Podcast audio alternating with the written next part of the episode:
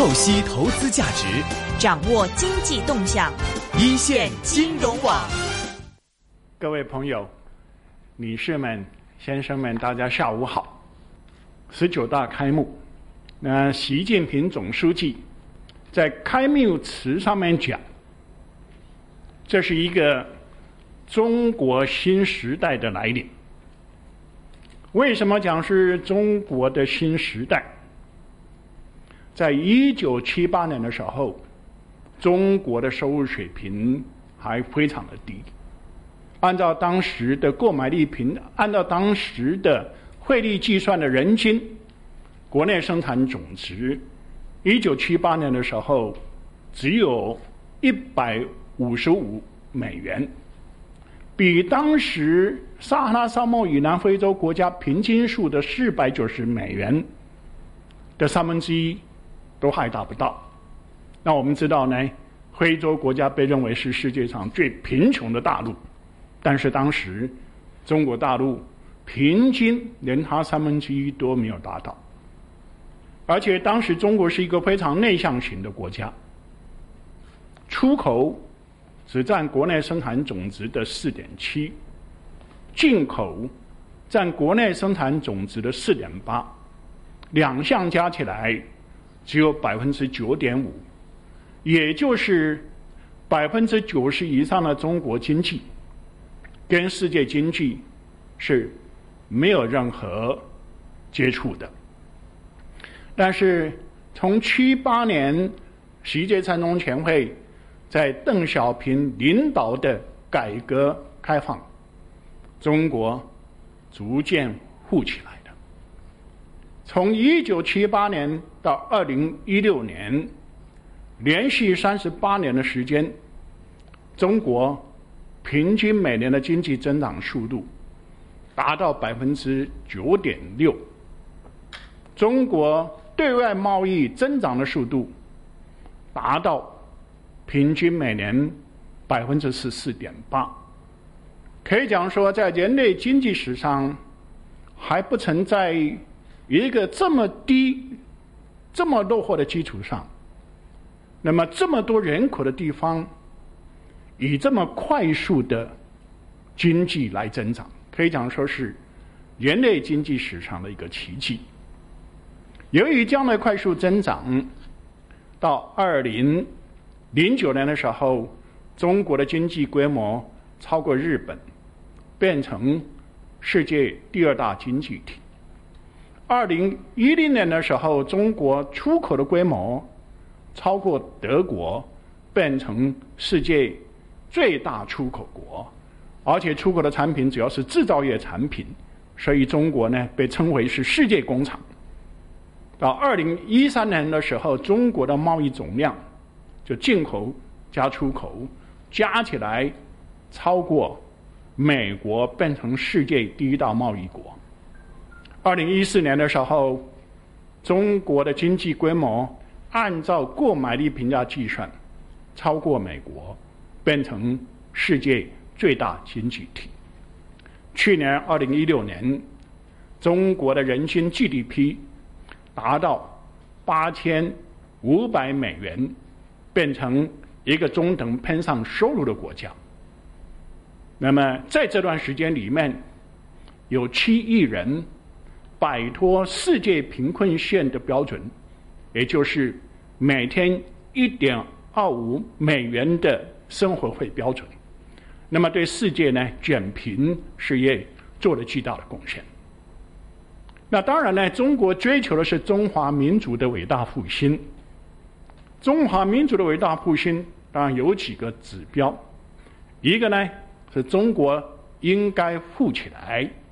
另外一个呢。当然是中国要强起来。那么富起来的标准是什么？从现在很多学者的研究，到二零二五年前后，中国的人均 GDP 按照美元计算，应该可以超过一万两千七百美元。这是世界上高收入国家的一个门槛。低于这个。那是中等收入国家或是低收入国家，高于这个就是高收入国家。那么很可能在二零二五年前后，中国可以跨过这个门槛，那么成为呢二次世界大战以后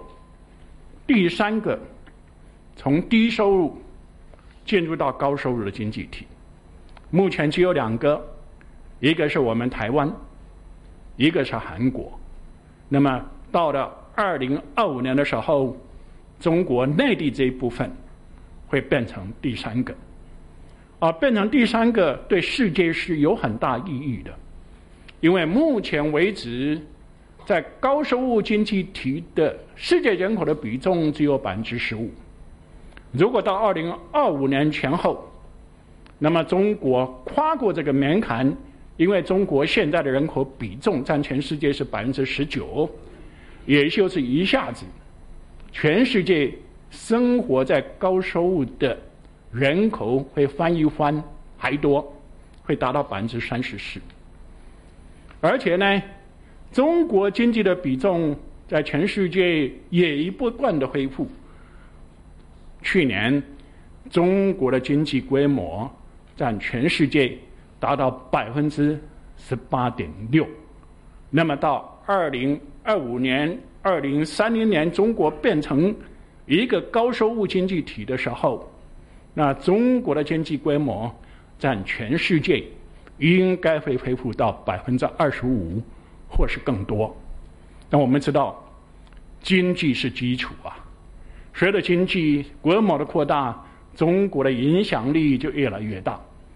而且呢，从二零零八年国际金融经济危机爆发以后，中国每年对世界经济增长的贡献是超过。百分之三十，那我相信在未来相当可见的一段时间里面，中国每年对世界经济增长的贡献也会在百分之三十左右。那么在这种状况下，可以讲说，中国真的是像习总书记昨天所讲的，我们从站起来到富起来，到现在要强起来的。那么既然富，也强了。中国人讲“己利利人，己达达人”。我们不仅是希望我们富强起来，我们也希望跟其他跟中国同样有遭受原来的殖民统治，现在还生活在后来取得政治独立，现在还生活在发展中低收入的国家的地区的人民。也能够帮助他们富强起来。怎么能帮助他呢？当然呢，从二次世界大战以后，西方发达国家也给其他发展中国家提供了不少发展的援助、发展的帮助。从前来讲，发达国家到现在花的钱不少。根据我《超越发展援助》那本书的研究。发达国家给发展中国家提供的援助总量超过三万亿美元。那这三万亿美元用在什么地方呢？听起来都非常好，比如说人道主义援助，帮他们解决教育的问题，帮他们解决健康的问题，帮他们解决饥饿的问题。也有属于人权的问题，帮他们啊提倡这个。透明、民主、提倡社会保障，还有呢男女平权等等这些，我想这些内容都非常好，但是推行的结果怎么样？从二次世界大战以后，我谈啊两百多个发展中经济体能从低收入进入到高收入，目前只有两个。一个是我们台湾，一个是韩国的。二零二五年，中国内地还是第三个。在一九六零年的时候，有一百零一个中等收入经济体，到二零零八年只有十三个进入到高收入。那么这十三个当中，有八个是西欧周边的欧洲国家，或是石油生产国。那另外五个呢，是日本跟亚洲四条小龙，包括我们香港。也就是说，从二次世界大战以后，这些发展中国家、发展中经济体，虽然在政治上取得独立，开始追求他们自己国家自己经济的现代化，自己努力，而且发达国家也给了很多帮助，但是呢，效果有限。绝大多数的发展中国家、发展中经济体，从二次世界大战到现在。七十五年的时间过去了，基本上是现在低收入陷阱或是中等收入陷阱，不能缩小跟发达国家的差距。那原因是什么呢？最近呢，我提倡一个叫做新的发展经济学，叫新结构经济学，就在研究这个问题。我们知道，经济发展当然是收入水平不断提高。收入水平要不断提高的话，劳动生产率水平要不断提高。那劳动生产率水平要不断提高，当然你现有的产业要技术不断创新，每个劳动者可以生产出来的东西越多越好，而且需要有啊新的附加价值更高的产业不断涌现，然后可以把资源从附加价值比较低的产业重新配置到附加价值比较高的产业，来提高。劳动生产率水平，那么在这个过程当中呢，还要不断的完善基础设施，包括电力的供应，包括道路，包括港口，因为现代化的生产呢，必须有这些基础设施才能生产，而且现代化的生产规模经济很大，必须有这些基础设施，你才能够进入到比较大的国内市场、区域市场、全世界的市场。那么，这是一个现代经济增长的过程当中，当然呢，也必须呢，上层建筑的制度不断完善。照理说，发展中国家在这么一个现代化的经济增长过程当中，有一个后发优势，它在技术创新、产业升级、制度完善上面呢，可以从发达国家那边学习到很多经验，减少它技术创新、产业升级的成本跟风险。可是，前面谈到的，大部分的发展努力是不太成功的。我想最主要的原因呢，就是大家没有针对真正一个发展中国家，它在现代化发展过程当中的真正的瓶颈是什么。那我们知道，绝大多数发展中国家，它目前最大的发展的瓶颈是基础设施。所以中国人有一句话。要致富，先修路。你修了路以后，那么你的基础设施改善了，你的市场范围扩大了，你的生产规模就能用现代化的生产。这是中国经验，这也是中国过去这啊将近四十年的时间能够那么快速发展的一个很主要的原因之一。但是呢，我们知道在国际上，从八十年代以后，由于新自由主义的影响，认为呢基础设施呢是一个投资行为，既然投资行为就应该由市场来解决，政府不应该参与。那导致的结果呢是，现在全世界你不管到哪个发展中国家去，除了中国之外，基础设施到处是瓶颈，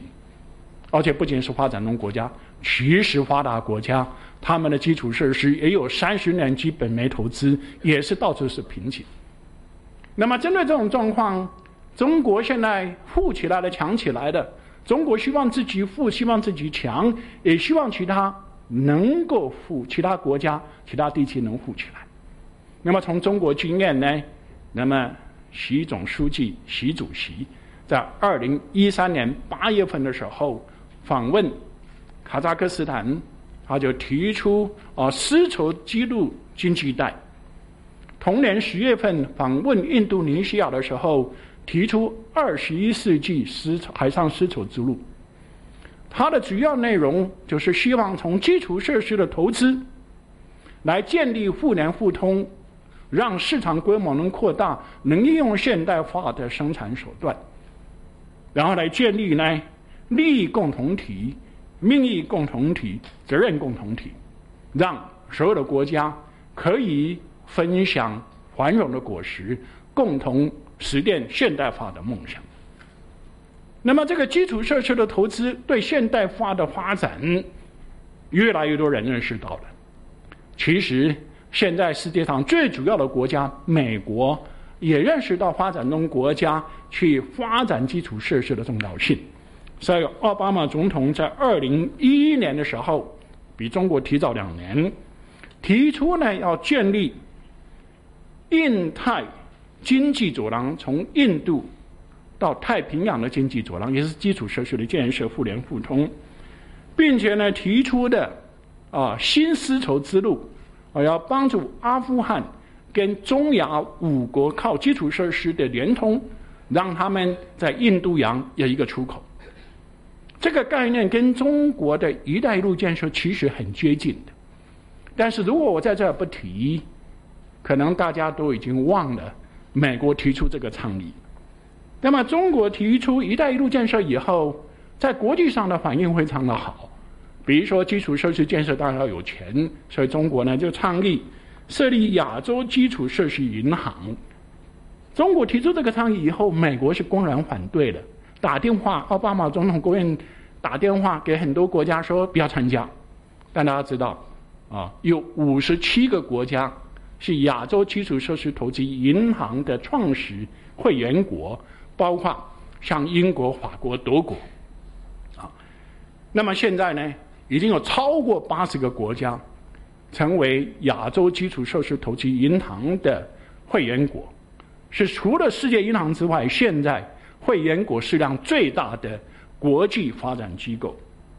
今年五月份，中国召开“一带一路”峰会，有二十九个国家的元首。以及呢，一百六十个国家跟国际机构的代表团参加，变成一个世界上的盛会。那么，为什么美国也提出同样的倡议，中国也提出这样的倡议，而中国的倡议在国际上得到这么大的反响，而美国的倡议呢却是无声无影？我想，最主要呢，中国在提出“一带一路”这样以基础设施的互联互通为主要的国际合作，中国。有四个方面的比较优势。第一个呢，是基础设施建设。中国由于过去这些年基础设施发展的非常快，中国的工程设计施工的能力是全世界最强的。第二个呢，中国三万亿美元的外汇储备，过去这些外汇储备多了买美国政府债券或是投资股票市场，现在美国政府债券的利率太低了，股票市场风险太大了。那么，如果拿来基础设施的建设，只要项目选择好、设计好、施工好、监督好，回报率是相当可观的。中国可以把钱用在这方面，而且中国啊，现在每年从外贸的盈余还会有几千亿，可以用来支持基础设施建设。第三个方面呢，是中国经过这三十多年的高速发展。啊，原来是靠劳动密集型的加工业，利用中国的比较优势。现在随着工资上涨，那么这些劳动力密集型的加工业在中国逐渐失掉比较优势，要转移到工资水平比较低的地方。那我们知道，二次世界大战以后，少数几个成功的发展经济体，都是抓住了国际劳动密集型加工业国际转移的窗口机遇期，然后把他们大量农村剩余劳动力。转为制造业劳动力，然后实现我前面讲的经济结构的转型，然后高速发展起来。中国现在即将提供这样的一个窗口机遇期给世界上其他国家、其他地区。最后呢是发展理念，中国从一个那么低收入的国家，它怎么样能够发展起来？那我们知道，理论跟经验的适用性，决定前提条件的相续性。那因为中国作为一个发展中国家、转型中国家，中国的前提条件跟其他发展中国家、转型中国家比较接近，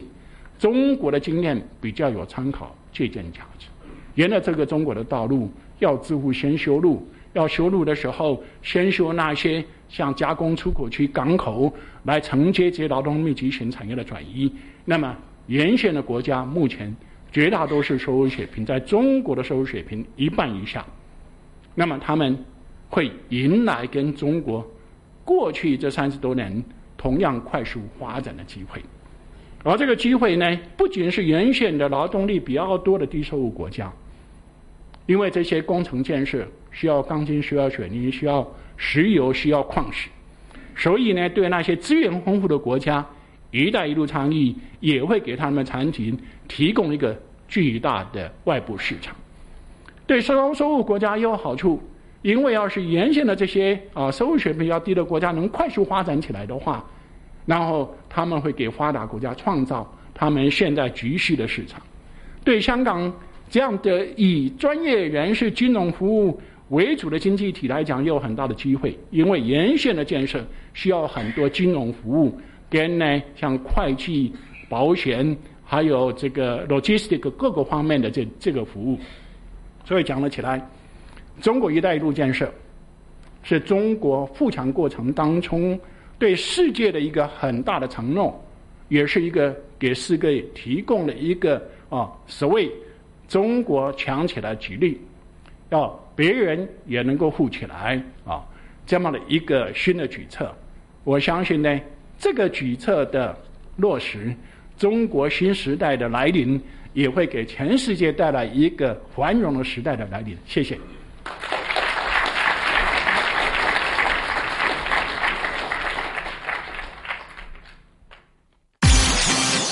股票交易所鸣金收兵，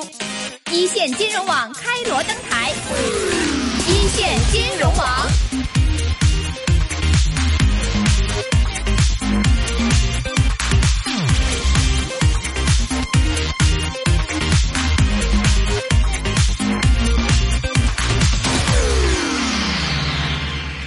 好的，以上我们听到的两段精彩的嘉宾分享呢，首先听到的是来自于中国零点有数科技集团董事长袁岳教授。那么之后的一段访问呢，是来自于世界银行前副行长，同时也是国务院参事林毅夫教授的精彩分享。那么在之后的过程节目当中呢，我还继续回顾到这一段“一带一路”香港论坛、中国与亚洲邻国对话与合作论坛上的其他方面的一些精彩内容了。那么今天接下来的。金钱本色部分之后会有卢植威廉以及黄国英威廉呃 Alex 的出现，欢迎各位呢在 Facebook 留言，也可以 email 来提出问题。